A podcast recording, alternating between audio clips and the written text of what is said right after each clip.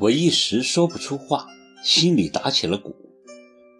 那你太太怎么没给你生？我很不是时候的又问了一句，这下就捅了马蜂窝。他真发作了，一拳捶在桌上，碗筷全跳了起来，他也跳了起来，冲着厨房喊：“杨婶儿，杨婶儿，你马上把楼上安妮的房间收拾好，白小姐神志不清，必须休息。”我被杨婶儿带上了二楼。这是一间典型的女孩房，墙纸是丁香紫，窗帘也是淡淡的紫色，白色欧式木床上铺着的柔软被褥也是紫色，就连梳妆台上的花瓶和精巧的首饰盒也是色调一致的紫。那女孩喜欢紫色，我很欣喜，因为这个颜色也是我最钟爱的。我的衣物中有一半以上都是紫色，或深或浅。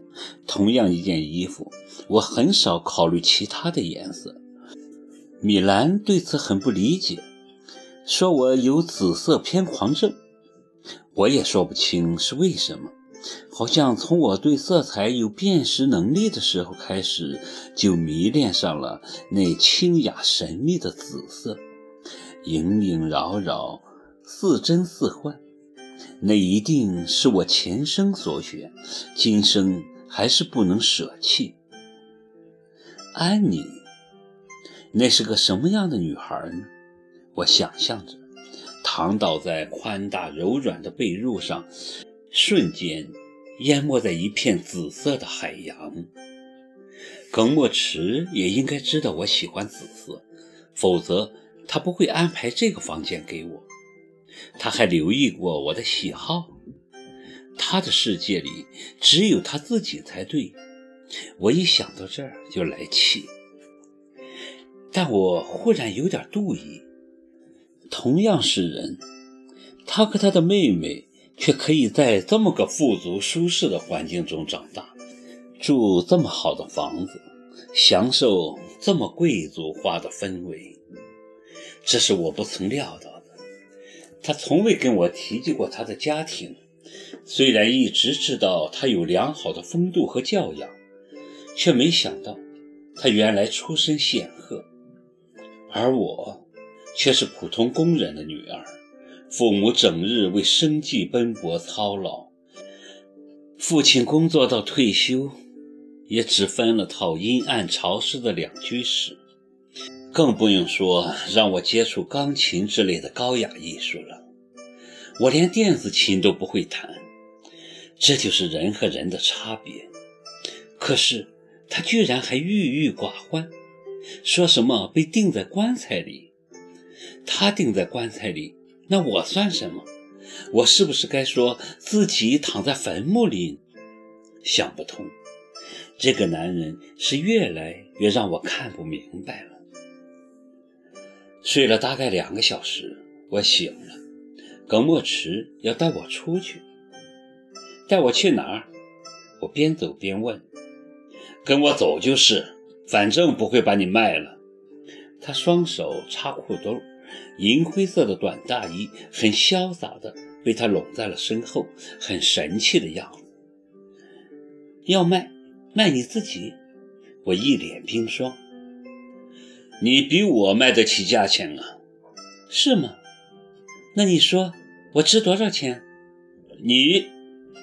他转过脸瞟我一眼，很不屑地说：“要看卖给谁了。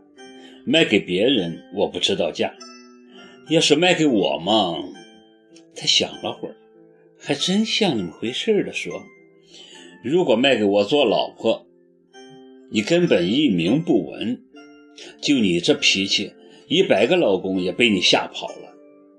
如果卖给我做情人的话，那价钱倒还可以商量，因为你在床上还是很有诱惑力的，符合情人最基本的条件。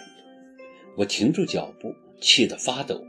他回头看看我，也不管，继续朝前走，挺拔的个头在我眼前悠闲地晃悠。走吧，再不走丢了我可不管呢。他头也不回，吓唬我。这荒山野岭的，什么事情都有可能发生。你又长得这么迷人，出个事儿什么的，自个担着啊！我下意识地看看四周，发现自己正身处一片密林中。回头一看，落日山庄掩映在深处，只露出个屋尖儿。我心里一阵发毛，乖乖地跟在他后面。林中除了虫鸟声和穿过草丛时发出的声响，再也听不到别的响动。阳光透过密密的树叶，落下斑驳的日影。各色的野花悠闲地在路边绽放，期待有人能将其采撷。我弯腰随意摘了朵紫色小花，闻了闻，淡淡的，很清新。正闻着。眼前豁然开朗，密林外是一片绿得晃眼的茶园，一望无际，让人顿觉精神一振，恨不得马上置身其中。我跑了起来，赶在了耿墨池的前面。那葱翠的绿色吸引我，不顾一切地往前奔。我听见风声在耳边呢喃。感受着阳光温暖的抚慰，很久没这么心情雀跃了。当我跑到一个小坡上歇气时，往身后一看，耿墨池在茶园深处成了一个小点。他好像一点儿也不急，慢腾腾的，潇洒的身影晃动在茶树间，很是显眼。你心情不错啊。他终于来到我跟前，一脸阳光，笑吟吟的。很久没看到你这么开心了，很好，就应该这个样子。